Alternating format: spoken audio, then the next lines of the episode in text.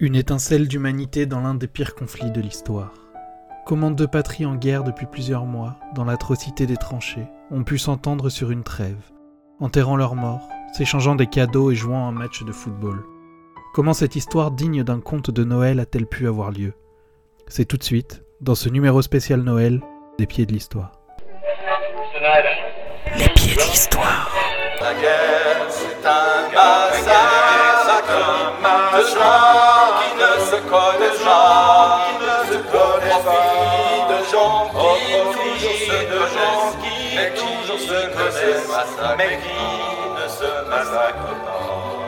Les pieds de l'histoire.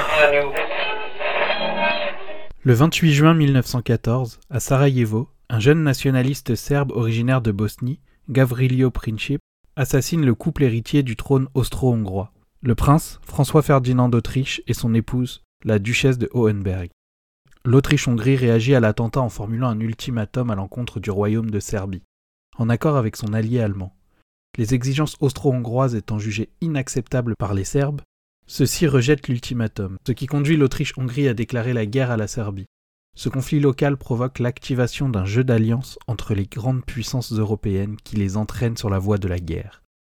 Plusieurs de ces puissances sont à la tête d'empires s'étendant sur plusieurs continents, ce qui explique la dimension mondiale du conflit. Considérée comme un des événements marquants du XXe siècle, cette guerre met essentiellement aux prises deux grandes alliances, la Triple Entente, ou aussi appelée Alliée, et l'alliance formée par les empires centraux. La Triple Entente est composée de la France, du Royaume-Uni, de la Russie et des empires coloniaux que ces États contrôlent. Plusieurs autres États se joignent à cette coalition, dont la Belgique, envahie par l'Allemagne qui fait appel à la France et au Royaume-Uni, garante de son indépendance. Le Japon rejoint la coalition en août 1914, l'Italie en avril 1915, la Roumanie en août 1916 et les États-Unis en avril 1917, ainsi que de nombreux autres pays moins puissants. Parfois qualifiée de guerre totale, elle atteint une échelle et une intensité inconnues jusqu'alors. Elle implique plus de soldats, provoque plus de morts et cause plus de destruction que toute autre guerre antérieure. J'ai peur de perdre ma foi dans l'humanité, en moi-même, au bien qui existe dans le monde. C'est affreux. Beaucoup plus dur que d'être exposé à toutes les intempéries, d'avoir à s'occuper soi-même de sa nourriture, de coucher dans une grange, tout cela est peu de choses. Il m'est beaucoup plus dur de supporter la brutalité des gens entre eux. Que me sert d'être épargné par les balles et les obus si je perds mon âme? Pendant cette guerre, les correspondances seront nombreuses, et cela permettra à de nombreux soldats de tenir le coup.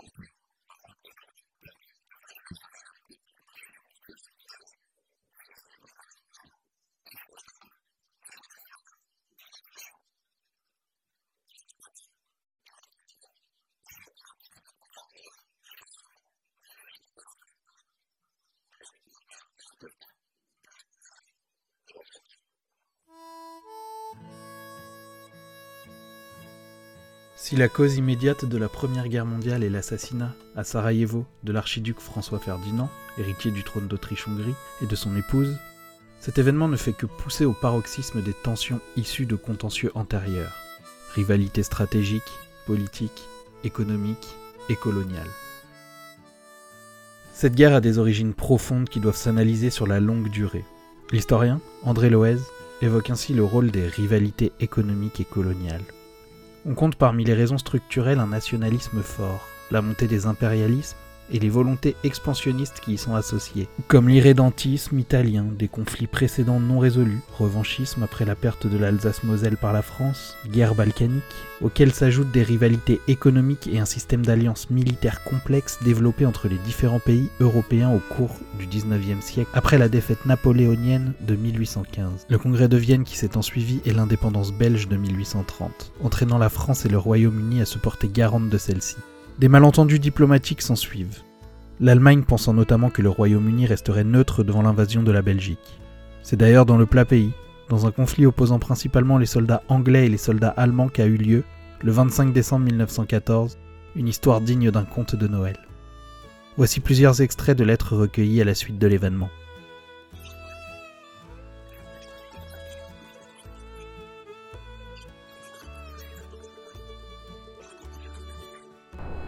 Les Allemands chantaient une de leurs chansons, nous, une des nôtres, jusqu'à ce que nous entamions How Come Holy Faithful, et que les Allemands reprennent avec nous l'hymne en latin Adeste Fideles.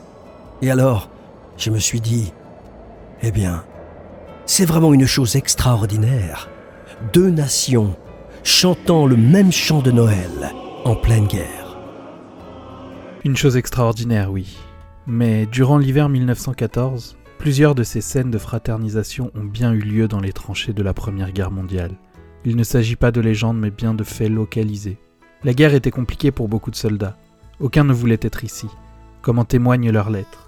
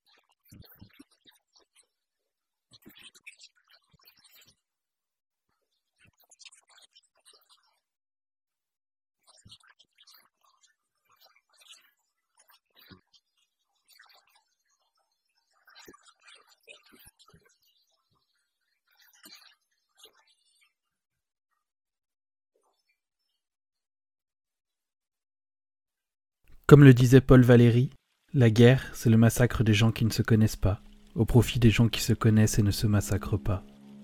La fête de Noël a été un petit peu le détonateur. La trêve a concerné principalement les Britanniques et les Allemands. Ces peuples sont majoritairement chrétiens. Noël est donc une fête importante à leurs yeux. Et au vu de la barbarie quotidienne, dont ils étaient à la fois acteurs et victimes, tous avaient besoin de reprendre espoir en la vie. Les jeunes soldats, qui n'ont rien les uns contre les autres, partagent au contraire la même galère le froid, la faim, la boue et les rats dans les tranchées, les camarades morts au combat, l'éloignement de la famille, et cette guerre dont ils ne comprennent pas forcément le but alors qu'ils en sont la chair à canon. Ce sont les soldats allemands qui, les premiers, auraient pris l'initiative de sortir des tranchées et de gagner le no man's land entre les deux lignes de front. Les chants et les sapins de Noël auraient permis d'exprimer aux ennemis d'en face leur volonté de mettre en place une trêve de quelques heures. Les Britanniques acceptent le deal et sortent à leur tour des tranchées. La rencontre inédite entre les adversaires aurait eu lieu le 25 au matin, par un temps clair et froid, sur un sol gelé et recouvert de la neige tombée la nuit précédente.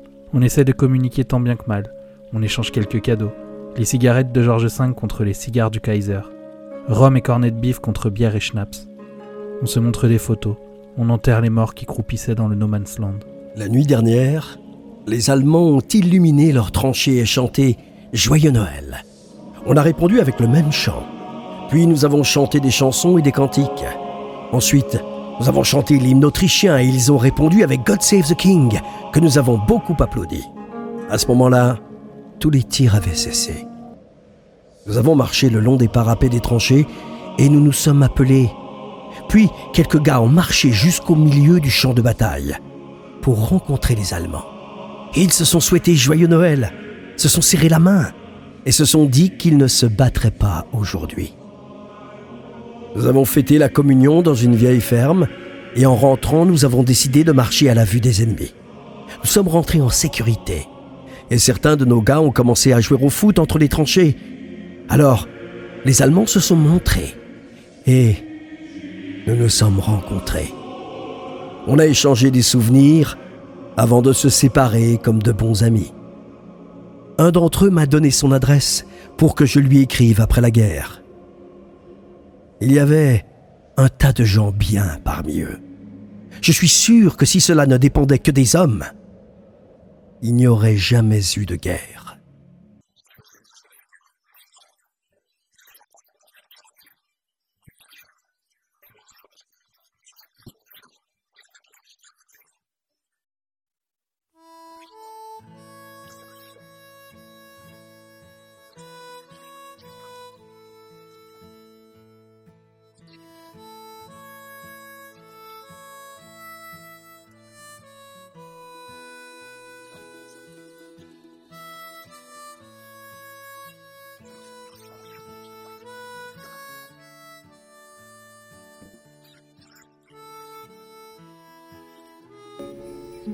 Ghost.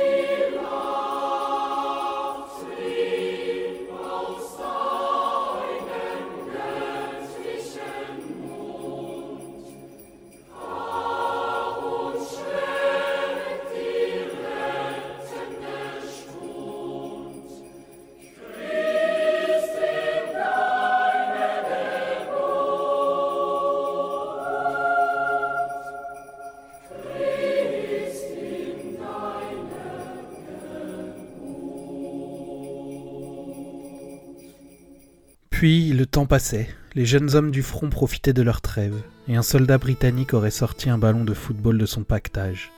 L'histoire raconte qu'il s'eût agi d'un ballon envoyé par sa famille, à moitié dégonflé. Les Anglais commencent à s'échanger quelques passes, et un Anglais envoyant le ballon sur un Allemand, qui le lui renvoya avec un grand sourire. Un match historique s'ensuit. Il se raconte même que ce sont les Allemands qui auraient gagné sur le score de 3 buts à 2. Entre autres détails, on raconte que la partie se serait déroulée sur une route, près d'un champ de navets, les képis des soldats faisant office de but. Selon l'officier britannique Peter Jackson, la rencontre s'apparente davantage à une mêlée qu'à une partie régulière. Il était question de 17 Allemands contre 15 Anglais, pendant près d'une demi-heure jusqu'à ce que la balle vienne s'empaler sur un des pieux des fils barbelés et soit crevée. Malheureusement, aucune photo n'a été prise pour immortaliser ce moment d'humanité, au point qu'on en arrive aujourd'hui à se demander si cette partie a vraiment existé. Plusieurs historiens se sont penchés sur la question, par exemple Yann Adam et Trevor Petney, qui sont sceptiques. Selon eux, non seulement il manque des preuves photos, mais également des témoignages de la scène. Pendant cette période, les soldats communiquaient énormément avec leurs familles via des lettres, et au vu du caractère inédit de ce type de match, il est étonnant qu'il n'y ait pas plus de témoignages. Pour Alan Reed et Andrew Hamilton, il y a aussi matière à douter.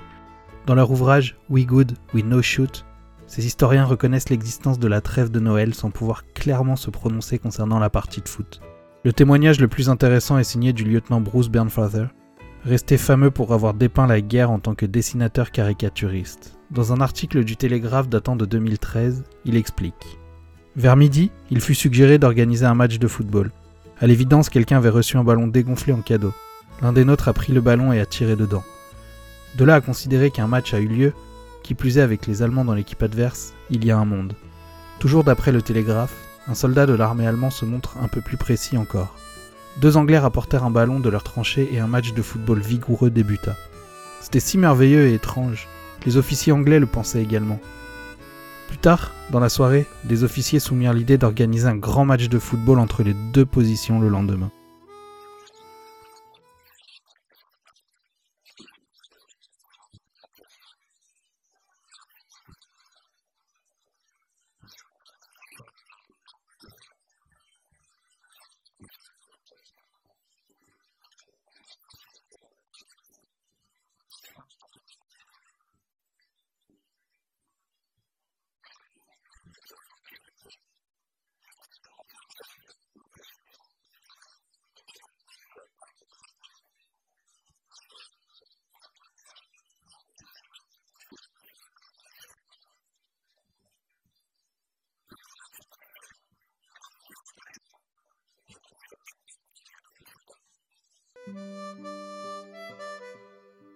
Mais le lendemain, aucun match n'aura lieu, les deux camps ayant reçu l'ordre d'en haut d'arrêter ces fraternisations temporaires avec l'ennemi.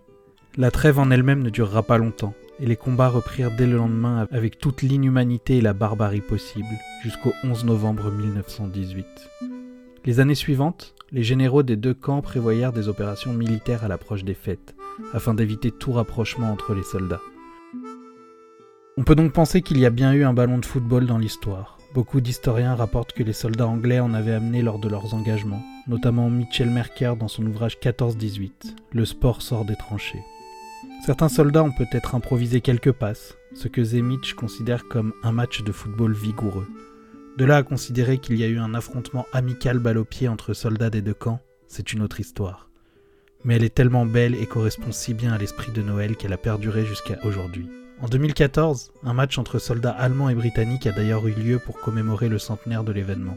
Celui-ci, au moins, on ne peut pas douter de son existence. Du côté des instances du football, on ne s'embarrasse pas vraiment avec la réalité historique. Au lieu dit Saint-Yvon, au cœur des Flandres, les Britanniques ont déposé une croix, en 1999, concrétisant la partie et officialisant du même coup l'événement. La FIFA et l'UEFA ont quant à elles érigé un monument à Ypres, une ville belge à quelques kilomètres au nord. Le symbole compte plus que la réalité. Et puisque l'histoire, au sens large, pas uniquement l'aspect footballistique, est belle, elle avait également fait l'objet d'un film sorti en 2005, Joyeux Noël, avec Guillaume Canet. Finalement, peu importe si on estime que les matchs de football entre combattants ont été très peu fréquents, peu importe si l'exactitude des faits et des détails est difficilement démontrable, peu importe les scores, peu importe que des boîtes de conserve entourées de chiffons servent de ballon. Si la trêve était davantage l'occasion de compter ses morts et de penser ses blessures, le principal est ailleurs, comme le confia le capitaine britannique Keith Emerson à l'issue de la reconstitution d'Aldershot. Le plus important est de croire en la magie de l'événement.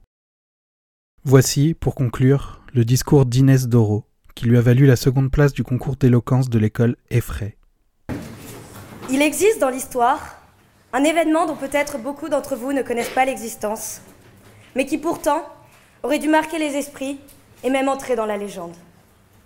Cet événement n'a pas influencé notre génération, mais il aurait dû, pour nous rappeler que nous sommes tous humains et que, malgré nos différences, nous pouvons rester fraternels. Cet événement se déroule bien avant nos naissances, durant la Première Guerre mondiale, le 24 décembre 1914. La Première Guerre mondiale faisait rage depuis déjà quatre mois. Cette année-là, décembre est froid et humide. Beaucoup de tranchées sont inondées en permanence. Les soldats sont couverts de boue et exposés aux engelures. Ils craignent alors de devoir passer Noël loin de leur famille. Puis, Une chose incroyable survint en cette veille de Noël 1914. Les soldats, des deux côtés, déposent les armes, sortent de leurs tranchées, et les ennemis se rencontrent alors. Quelque chose d'encore plus improbable, un match de football est joué entre soldats français et soldats allemands. Comme le dit un poilu dans une lettre envoyée à sa famille, je pense avoir été témoin aujourd'hui de l'une des scènes les plus extraordinaires jamais vues par quiconque. Pendant ce moment, indéfiniment éphémère, la paix a régné. Ne pensez-vous pas que c'est cette paix qui aurait dû régner Entre les hommes Tous les hommes? Que c'est ce genre de comportement qui ferait de notre terre un monde meilleur De nous, des hommes meilleurs? Imaginez-vous, soldats dans cette guerre terrible, luttant contre ce froid et cette faim. Imaginez-vous, femmes et enfants de ces mêmes soldats, vivant dans la peur et le chagrin. Imaginez-vous, un instant, observateur de ce moment où chacun a décidé que la paix était tout simplement plus importante que tout le reste. En cette fin d'année 1914, les valeurs de Noël s'imposèrent dans les tranchées inondées, dans le froid de l'hiver, dans l'horreur de la guerre, au milieu des privations et des souffrances partagées. Et alors que dans d'autres secteurs les combats continuent, les soldats allemands placent sur le parapet de leurs tranchées de première ligne des lanternes et des sapins en papier. Ce geste, pourtant insignifiant à première vue, fait alors résonner des chants de Noël des deux côtés et progressivement fait sortir les hommes de leurs tranchées. Les soldats s'embrassent, échangent des présents, récupèrent et enterrent leurs amis tombés au combat. Durant ce bref moment de paix, les soldats décidèrent de ne pas utiliser leurs fusils. Pourtant, au milieu de la nuit, quelques soldats commencèrent à tirer. Mais ces tirs ne visaient pas les hommes d'en face. Ils étaient dirigés vers le ciel. Les projectiles, ordinairement si dangereux, pétillaient comme des feux d'artifice. Durant ce moment, magnifiquement triste, au milieu de cette étrange trêve, les soldats ont pu partager une cigarette et un moment de bonheur. Puis, brisant la barrière de la langue, Allemands, Britanniques et Français se sont rejoints afin de jouer ce qui semble impossible à imaginer, un match de football.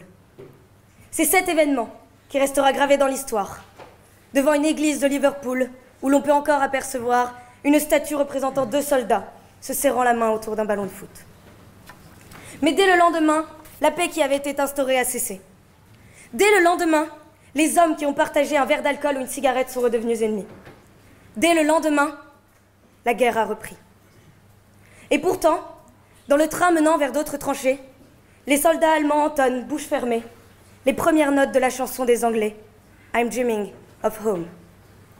Chacun est reparti de son côté, mais chacun a laissé dans le cœur et dans la tête des autres la douceur d'une mélodie, la chaleur d'une étreinte, l'espoir d'une trêve. Chaque année, nous célébrons la fin de cette terrible guerre le 11 novembre. Chaque année, vous célébrez Noël en famille pour la plupart d'entre vous. Chaque année, pendant ces périodes de fête, nous devrions penser à ces soldats qui ont été sacrifiés, si je puis dire, au nom de la paix. Nous devrions nous rappeler ce moment extraordinaire, magique, où des soldats ennemis se sont réunis, sans préjugés, sans rancœur, juste des hommes face à d'autres hommes. Des humains plus que des hommes. Nous devrions nous rappeler que nous sommes tous égaux, tous égaux devant la mort, face à la violence, fût-elle légitime, imposée par des États. Pourquoi aujourd'hui encore des États se font-ils la guerre, envoient leur peuple à l'abattoir. N'existe-t-il donc aujourd'hui aucun moyen de lutter contre un ennemi qui nous menace? Faut-il encore supporter que du sang soit versé, des jeunes et des enfants massacrés? De Jean Jaurès à Gandhi, de Rosa Luxemburg à Stefan Zweig, d'Einstein à Giono. Ils sont légions les pacifistes qui ont lutté. Lutté pour l'éradication de la guerre et de la violence. Si en 1914, Allemands et Français ont fraternisé, alors qu'est-ce qui nous empêche aujourd'hui de vivre ensemble en paix? Qu'est-ce qui nous empêche de faire de notre terre un monde meilleur? De nous, des hommes meilleurs? La non-violence commence ici, entre nous. Rêvons, demain, malgré toutes les dissensions entre les hommes, malgré toutes les guerres, malgré toutes les souffrances terribles et les morts qui chaque jour nous endeuillent davantage, à un match de foot géant, mondial, à une terre partout en fête.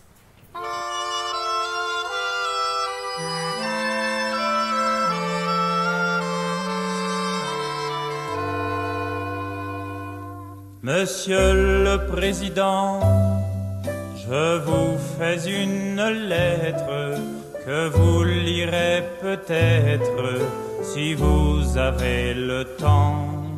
Je viens de recevoir mes papiers militaires pour partir à la guerre avant mercredi soir. Monsieur le Président, je ne veux pas la faire, je ne suis pas sur terre pour tuer des pauvres gens. C'est pas pour vous fâcher, il faut que je vous dise, ma décision est prise, je m'en vais déserter.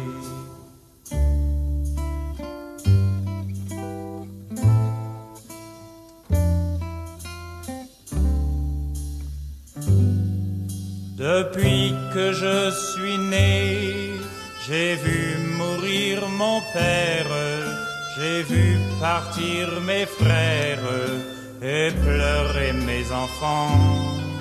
Ma mère a tant souffert qu'elle est dedans sa tombe et se moque des bombes et se moque des vers. Quand j'étais prisonnier, on m'a volé ma femme, on m'a volé mon âme et tout mon cher passé. Demain de bon matin, je fermerai ma porte au nez des années mortes, j'irai sur les chemins.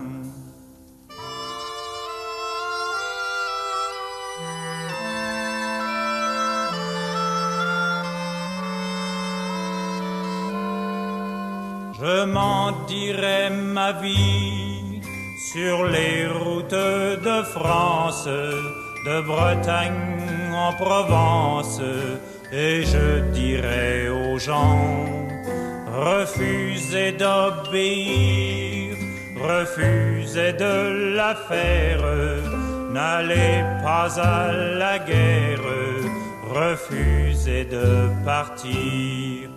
S'il faut donner son sang, allez donner le vôtre. Vous êtes bon apôtre, monsieur le président. Si vous me poursuivez, prévenez vos gendarmes que je n'aurai pas d'armes et qu'ils